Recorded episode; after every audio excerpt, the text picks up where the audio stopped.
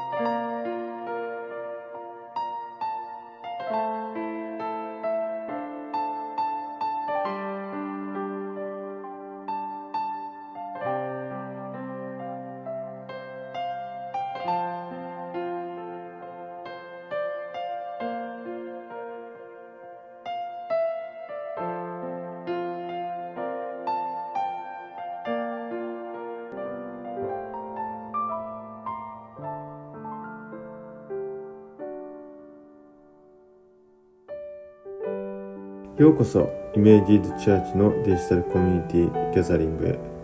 このラジオは忙しい皆さんまた距離の離れた皆さんが心を休めイエス・キリストに目を向けるために提供されています。離れた場所で会えない時でも共に生きてくれてありがとうございます。ちなみにここで語られる内容はメッセージや神学ではありません。一人一人が聖書を読み考え自分なりの思いを共有し共にイエス・キリストと自分の人生を見つめる場所ですどのような発言があっても裁いたり気をつけたりするためにあるのではありませんそれでは今週も主の祈りを持って始めたいと思いますえーおはようございます。おはようございます。本当に今週はなんか残念な事件が多かったような一週間のように思いますね。特に昨日ですか？奈良の方で安倍元首相がね、撃たれて亡くなられたっていうことで、本当にあの、暴力で暴力を解決するような世界に生きてますよね。でキリストを信じる私たちがどう祈り、そういった事件をどう受け止めていくか、ね、一緒にまた祈り考えて、で社会のためにまた何ができるかっていうのも考えていけたらなと本当に思います。何よりもあの多くの悲しみの中にいる人々の上に慰めがあって、また遺族の、安倍元首相の遺族の上にもまた慰めがあることをお祈りします。それでは一緒に天あの主の祈り、お祈りしていきたいと思います。では祈りします。主の祈り。天におられる私たちの父よ、皆が生とされますように、御国が来ますように、御心が天に行われる通り、地にも行われますように。私たちの日ごとの糧を今日もお与えください。私たちの罪をお許しください。私たちも人を許します。私たちを誘惑に陥らせず、悪からお救いください。国と力と栄光は永遠にあなたのものです。アーメン。今日はですね、前回の続き、ルカの福音書21章ですね。本当にあの、こう前回戦争や暴動の話のことをね、一緒に読んで、えー、ね、戦争や暴動のことを聞いても恐れてはいけません。まずそれらのことが起こりますと。終わりはすぐに来ないからです。ね、終わりはすぐに来ないからですっていう、えー、話をちょっとしましたけど、皆さんなんかね、悲観的な事件が起こったからもう世界が終わるとか、そういったストーリーラインじゃなくて、あの、本当に私たち世界が回復するっていう希望を持っていきたいと思いますね。それでは、ルカの福音書21章10節お読みしていいですかね？はい。はい。それから、イエスは彼らに言われた。民族は民族に、国は国に敵対して立ち上がり、大きな地震があり、後方に飢饉や疫病が起こり、恐ろしい光景や天からの大きな印が現れます。しかし、これらのことすべてが起こる前に、人々はあなた方に手をかけて迫害し、街道や牢屋に引き渡し、私の名のためにあなた方を王たちや総督たちの前に引き出します。それはあなた方にとって証しをする機会となります。ですから、どう弁明するかはあらかじめ考えないと心に決めておきなさい。あなた方に反対するどんな人も対抗したり反論したりできない言葉と知恵を私が与えるからです。あなた方は両親、兄弟、親族、友人たちにも裏切られます。中には殺される人もいます。また、私の名のために全ての人に憎まれます。しかし、あなた方の髪の毛一本も失われることはありません。あなた方は忍耐することによって自分の命を勝ち取りなさい。アメン。はい。なんかこういったお話が続きますね。まさになんかイエス・キリストが十字架に向かっていく直前のもう本当にね、話ですよね。本当に。最後の最後でこういったことを言ってくれてるんですけど。何かこれ読んでみて、あの、感じたことや感想や、まあ、あの、今週の事件の話でもいいですけど、ありますか？柳さん。まさになんていうか、民は民に、国は国に敵対して、立ち上がる。そんな状態が起きてるなっていう。うん。と、まあでもなんか、歴史で何度も繰り返されてきたなっていう。うん。とこがあって。うん。あと、15節でなんかあなたの反対者の誰もが公弁も否定もできないような言葉と知恵と私が授けるからって、はい、あるところがなんか心強いなって思います。ああ、私が助けるからってイエス様が言ってるところが心強いってことですね。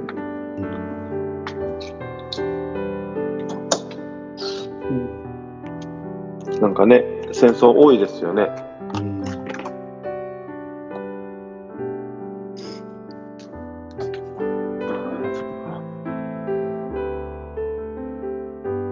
いや、じゃあ、あの、ちょっとね、この、えー、っとですね、まあ、いろんな印があるとかね。で、12節に、これらのことが起こる前にって書いてますね。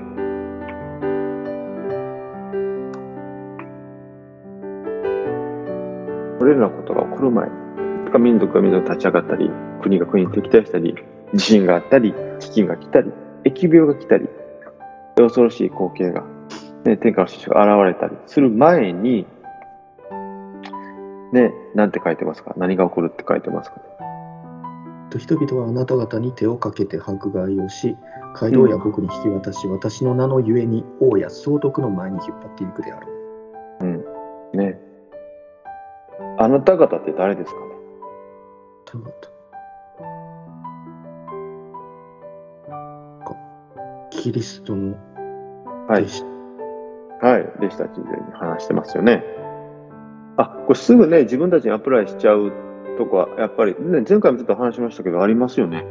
すぐなんか、自分たちの文化にアプライして、これが今から私たちに起こりますみたいな。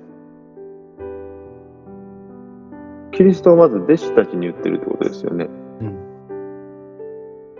あの、弟子たちもね、ほぼほぼ殉教しましたよね。うん。じ純弟子なんか特にね。本当に、あのね、ヨハネぐらいですね、生き残ったのは。で、その、彼らが迫害やそういった、えーっと、殉教とかをする前に、まあ、してから、まあ、この国々が敵対して立ち上がったりとか、飢饉が起こったりとかっていうのがあるっていうこと書いてますよね。うん。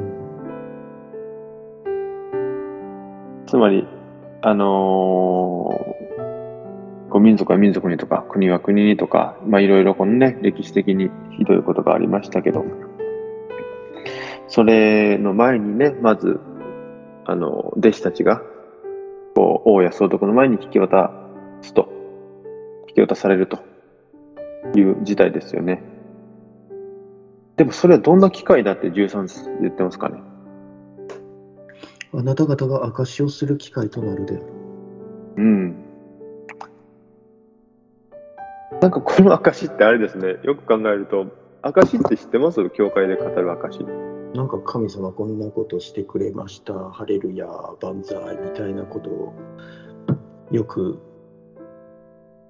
そうですよね派とかの教会やとはい言ってますね。僕たちの文脈やとそういうのを多く聞きませんでしたか？なんかいろんな教会とかで。今日は証の日ですとかって言って。うん、結構なんかちょくちょくありましたね。ありましたよね。そっか。そう、そう、でもそれを考えると、これちょっと違う、違うというか、違うって言い方失礼やな。うん。違うこともないけど、なんて言うやろう。あの、独特な状況下の話してますね。うん。ちなみに、どんな証になると思いますか？えーなんでしょうね。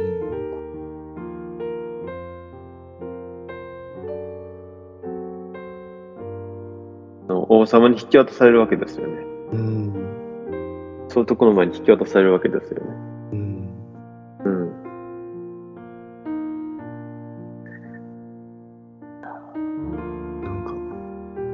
律で裁かれることは何もしてませんとか。うーん、そうですね。結構聖書の、ね、なんか、使徒言行録とか見てたら、大体そんな感じ。うん。うん。そうですね。人言語録見てたらそんな、なんか、ね、何も悪いことしてないのにっていうか。あでもあの、一応当時の文脈で言うと、やっぱりこの、アウグストゥスとかが神なので、ローマの皇帝はやっぱ神なので、カエサルとかね、あの、違う王がいるっていうことは、うん。だいぶローマに背いてることになりますよね。でイエス・キリストが王だっていうことは、全く違うこう神を信じてるというか、王に仕えることと神を信じることは、やっぱりね、古代の文脈ではかなり一致してたので、そういったこともあって、迫害されたりとか、ね、牢屋に引き落とされたりとかするのかもしれませんね。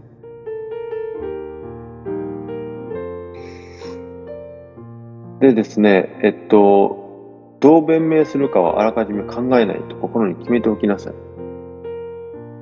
うん。証しをする機会となる。だからってことですよね。ですからって。うん。もうすごいなんか、読みにくい文脈ですけど、面白いな、なんか。で、どんな知恵を、あの、授けるって15節で言ってますか？弁明することを考えなくていいと。反対者の誰もが公弁も否定もできないような言葉と知恵とうん。私が授けるからってうん。言ってありますね。うん。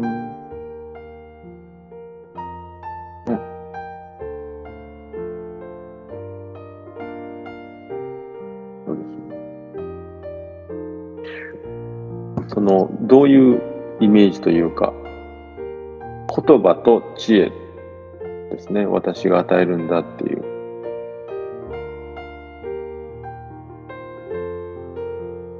って言ってますよね。どういうイメージがありますか？ね言葉と知恵をこう、ガーッと来てる時に与えてくれるみたいな。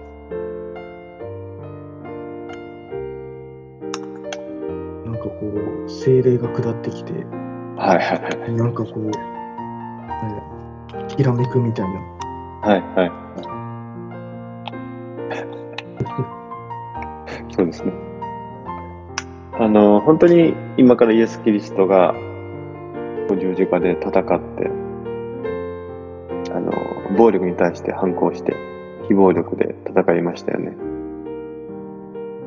で、人人たちそれを受け継いだと思いません？なんか使徒言語録読んでると。うーんテファノとかもはい。確かなんか自分を迫害する人のために祈りうん。ましたっけ、うんステファノってそうですね。同じ、あの、ルカの福音書と同じ祈りしますね。うんあの、で、彼らどうかお許しください。うんね、彼ら何やってるかわからないんです。そうですよね。その、それって、なんか、知恵ですか？なんていうんやろ普通、苦しい状況に行ったら、どうやってそいつ打ち負かしてやろうかっていう、知恵働きません？なんだろう。僕だけから。なんか、そうですね、なんかこう、バトルの状態にあったら、なんかどうやって打ち負かすとか。うん。って感じ。あとはなんかこう、一休さんとか、はい、はいなんか。一丁ムさんみたいな、こう、トンチで的なやつはいでこう切り抜けたりとか、切り抜ける、はい。切り抜けることとか打ち負かすことですよね。うんはいイメージが強いですね。キュさん懐かしいな。そうですよね。でもこの感覚ちょっと違いますよね。十字架って。なんか独特ですよね。で、まあちょっとね、先ほども話しましたけど、あの、ね、安倍元首相がね、こう撃たれて、うん暴力でね、何かを解決するっていう世界が広がってるように思えるんですね。残残念ですよね。うんもう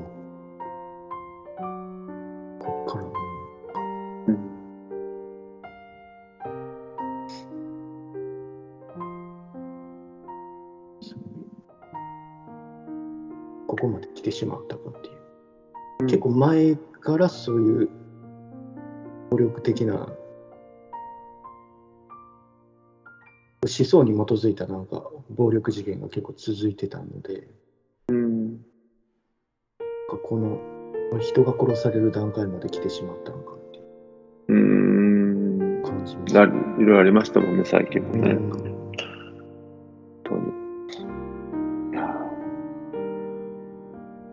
人人たちはね、その中を、こう、キリストの知恵を、ね、うん十字架の知恵と復活を用いて、こう、駆けずり回ったって。でも18節は希望ですね。うん本当にうん髪の毛一本も失うことないって。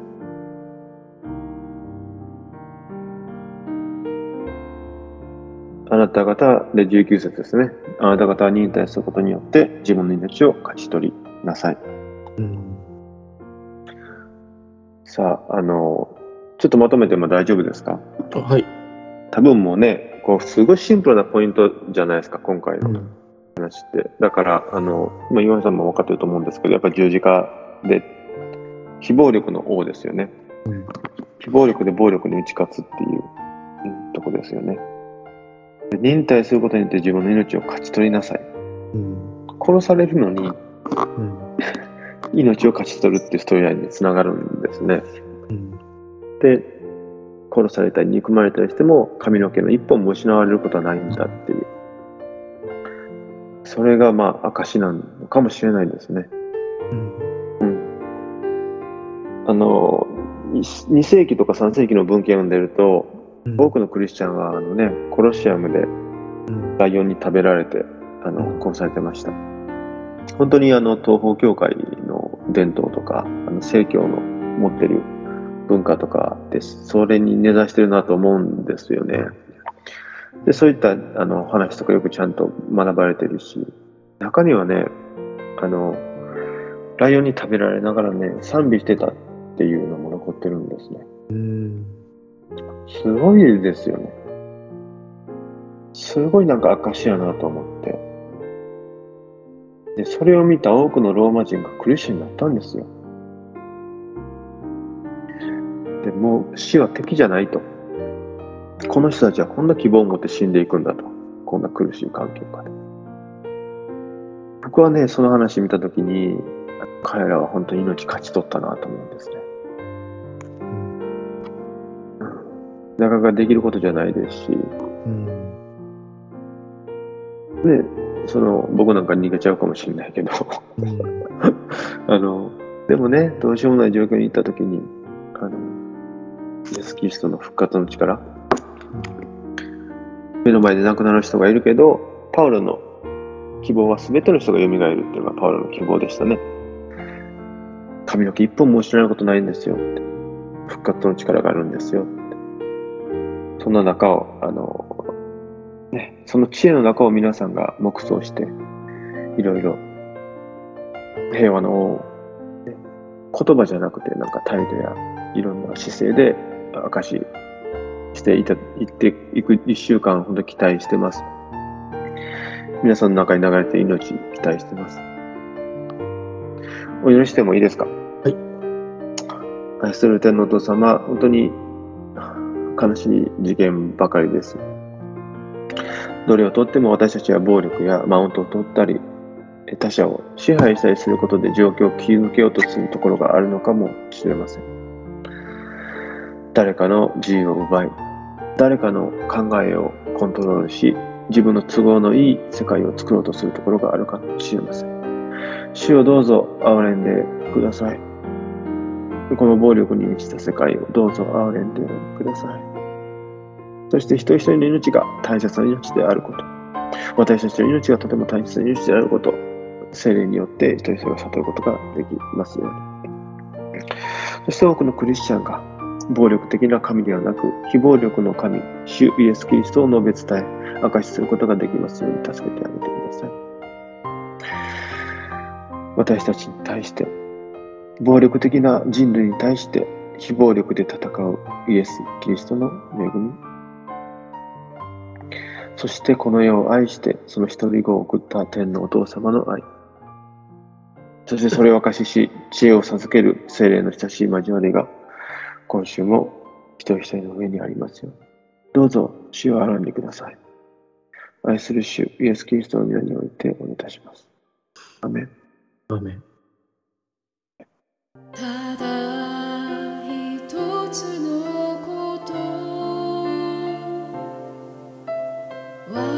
私